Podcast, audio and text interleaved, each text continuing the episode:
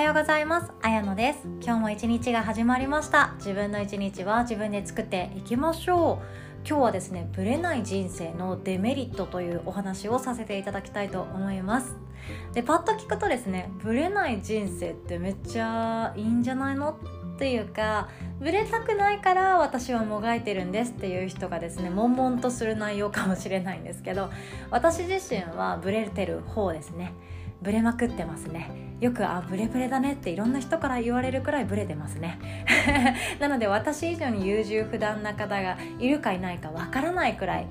私は結構ブレてる方です。でブレないっていうとどういうイメージがありますかね？ぶれないというとじゃあ初子貫徹とか一度決めたことは最後までやり遂げるとか私はこうだからとか私はこれをするって断言したことをチャレンジし続けるっていうようなイメージがあるかなと思います。もちろん自分軸で生きているっていう印象が強いのはブレている人とブレていない人だったら多分ブレない人の方が自分軸で生きてるんでしょっていう印象が強いかなって思うんですけども実際ですねブレてないとかブレているってっていうのと関係なく自分軸で生きる他人軸で生きるっていう論争はあるわけなんですよ。ちょっと分かりづらいですよね。絵に描けたらすごく楽なんですけどこれが音声の面白いとこですよね。ブレている人の中でも自分軸で生きている人自分軸で生きていない人もいるし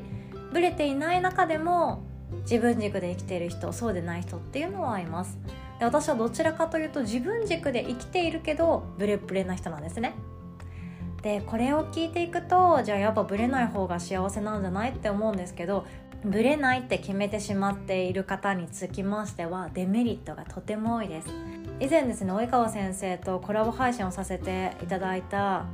今すぐ運を良くする方法っていうものがあるんですけどこれは確か LINE 限定 LINE 登録してくださってる方限定で配信した内容かなとは思うんですけどこの今すぐ運を良くするっていう答えを言ってしまうと人との出会いなわけなんですね。で運って何かっていうと人と人との間にできる生まれるものなのでなので自分が属しているコミュニティとか社会の場とか、まあ、もっと分かりやすく言うと会社でのチームとか仲良くしている友達っていうそのものが運んできてくれるものだったりもします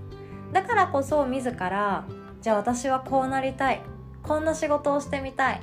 じゃあこっちに転職しようとか自分で来年の今頃は自分で自由にフリーで仕事をしていたい。って思ったらじゃあ学びたいものがある。これを学ぼうって決めてあげることで道って進んでいくと思うんですね。で友達もそうでいや私ってネガティブな言葉とか悪口とかってすごく苦手だから明るい人とだけ付き合いたいんだよなってていう気持ちの中で決まっていたりするとおそらく悪口を言う人とはどんどん疎遠に無理やりでもしていくだろうし前向きな言葉そして未来が楽しみだワクワクするっていうような人たちとばっかり楽しくお付き合いしていくって思うんですね。なのでその人との出会い新しいコミュニティいろんなことにやっていきたいって思う自分の矢印方向性があるからこそいろんな人と出会っていけるわけなんですよ。でそこでラッキーだったついているっていうような出会いも紛れているわけなんですね。私自身もそうで多分ずっと会社員やっていたら多分今自分が出会っている人しかも自分の人生を変えてくれたんだこの人は。この人に出会えて最高にラッキーだったっていう人とは多分出会っていないわけなんですよ。大学を卒業したからには自分でしっかりと一人前の社会人になるためにこの会社で精一杯働くしかないよねって決めてしまってそのままずっと年を重ねてしまっていたら多分私はやめられなかっただろうし自分がやりたいことっていうのを見つけようとしなかっただろうしがゆえにその出会いたかった人今自分の人生にはなくてはならないっていう人たちとの出会いもきっとなかったと思うんですね。ヨガの日を一緒にやっている桂先生なんて本当そうで私がヨガの資格を取ろうとしてその指導者資格養成講座って言っていわゆる TT って呼ばれたりするんですけどそこの中で出会った方なんですね。で気が合うというよりかはあなんか居心地いいなとか一緒に面白いことやりたいなっていうその楽しくて楽しくて仕方のない感情が共鳴してじゃあ一緒にやろうよってなってヨガの日っていうものをオープンさせることができました。なのであの時私がヨガの資格を取ろうとしていなかったらましてや好きを仕事にしてもいいんだって自分に OK を出していなかったらもっと前を言うと自分も主人も会社辞めていいっていう決断をしなかったら私の人生っていうのは余裕で変わってしまっていたわけなんですよ。だからこそ自分が変わる時ってとてもドキドキすると思うんですよね。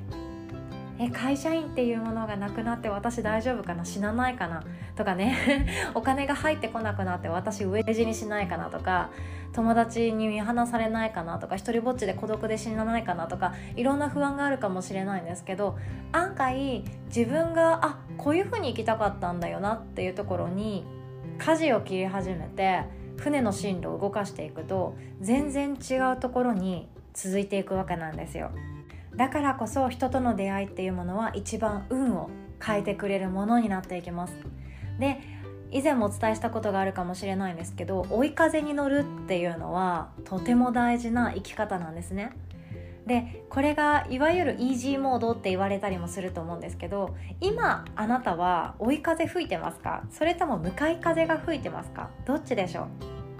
人によるとフリーランスで生きることがもしかしたら向かい風っていう人もいるんですよ。自分で全てこなせない。私はこの例えば人事の仕事しかできなかったからあの会社であのポジションゲットできてたのに一人で何もできない。フリーになったところで仕事のもらい方もわからない。生み出し方もわからない。コラボの仕方もわからない。ってもう路頭に迷う人もいるかもしれないんですけどコミュ力で強気で生きてきた人だったら多分事務作業よりもその自分で何かをつかみ始めるっていうフリーになった方が追い風だったりもするわけなんですよね。クラフトの仕事もそうですよね。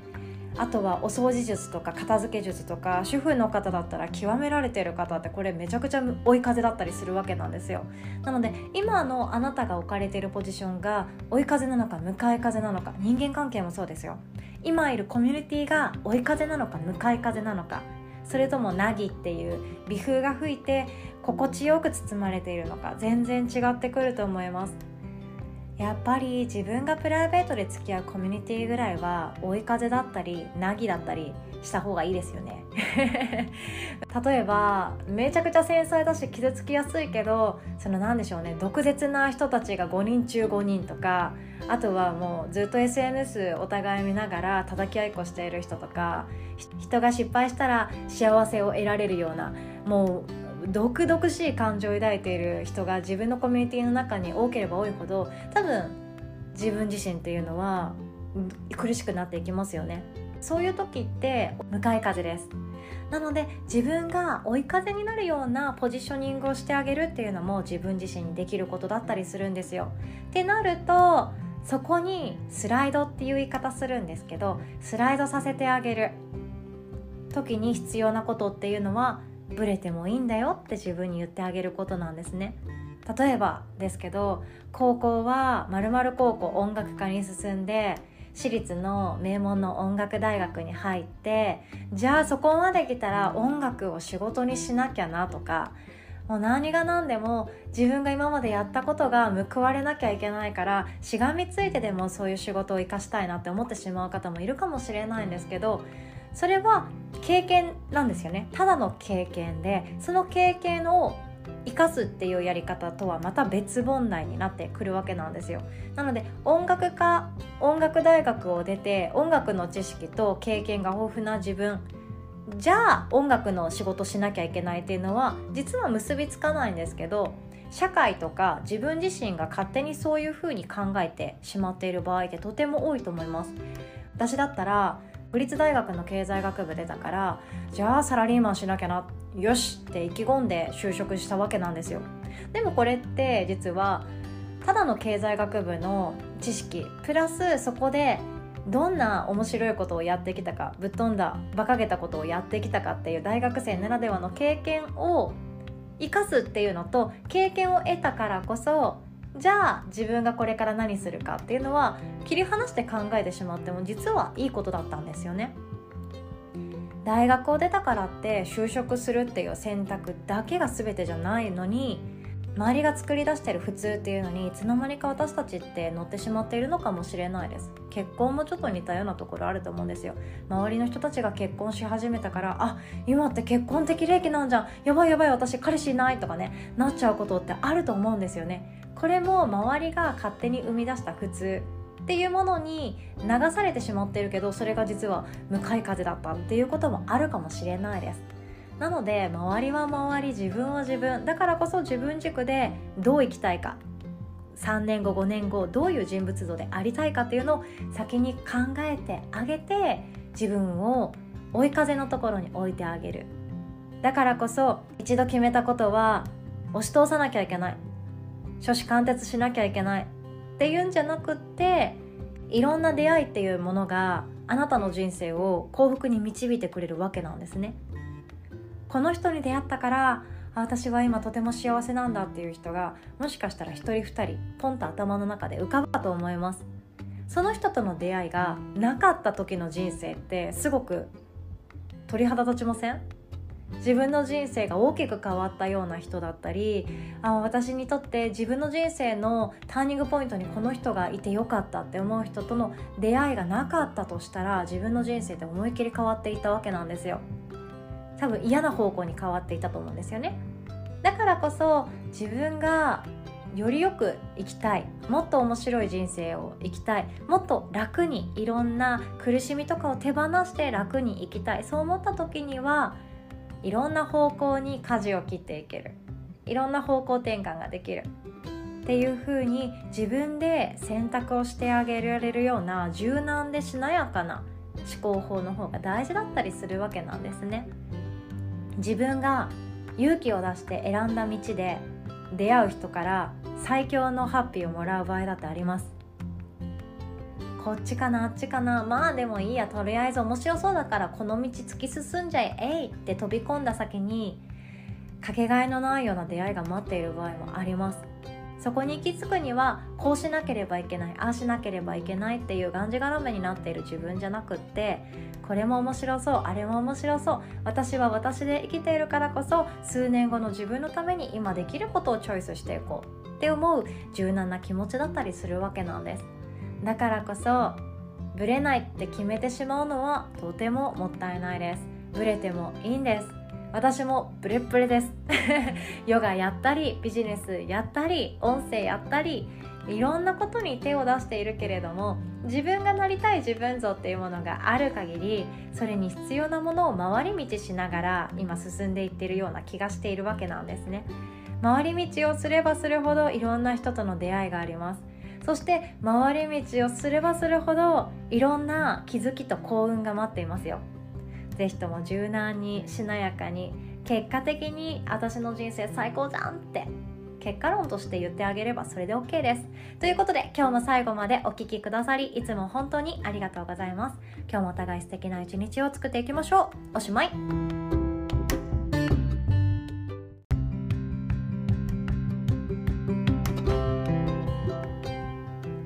お聴きくださりありがとうございました。いかがだったでしょうか？楽しめましたか？もっとですねこんな話聞きたいなっていうものがあればお気軽に私の個別の LINE の方へご連絡いただけるととても嬉しいです。そしてお知らせです。8月20日金曜日の夜8時からは先ほどの私のお師匠さん及川先生が